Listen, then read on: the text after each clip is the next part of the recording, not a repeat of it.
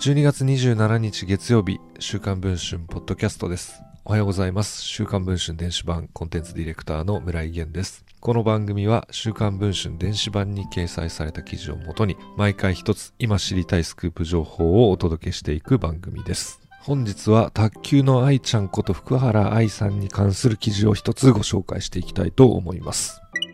2021年3月に女性セブンで会社員 A さんとの横浜不倫デートを報じられた元卓球日本代表の福原愛さん。その後、週刊文春は4月1日発売号で A さんが既婚者だったことを報じました。このほど、その A さんが週刊文春の取材に応じ、現在交際していることを認めた上で、すでに離婚が成立しており、不倫ではないと説明をしました。また A さんの前の妻は週刊文春の取材に対し離婚の原因が福原さんだったことを認めました。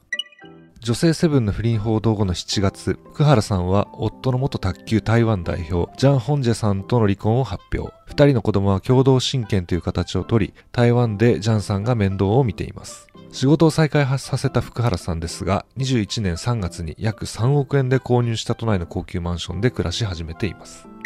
週刊文春は12月、A さんが福原さんをワンボックスカーの後部座席に乗せて買い物に出かけ、再びマンションに帰宅する様子を目撃しています。この他にも複数回 A さんがマンションから外出する姿を確認しています。福原さんの知人によると、不倫報道後も福原さんは A さんと連絡を取り合い、奥さんがいて家に居場所のない A さんが福原さんの家に行くこともあったそうです。A さんと奥さんとの離婚協議はかなり難航しており、それでも福原さんは A さんとの連絡を絶つことはできませんでした。事実上、交際は継続していたという形になっています。またこの友人によると、離婚が成立した11月になって連絡を取り合い、交際することになったという報道が出ていますが、それは明らかな嘘だと言います。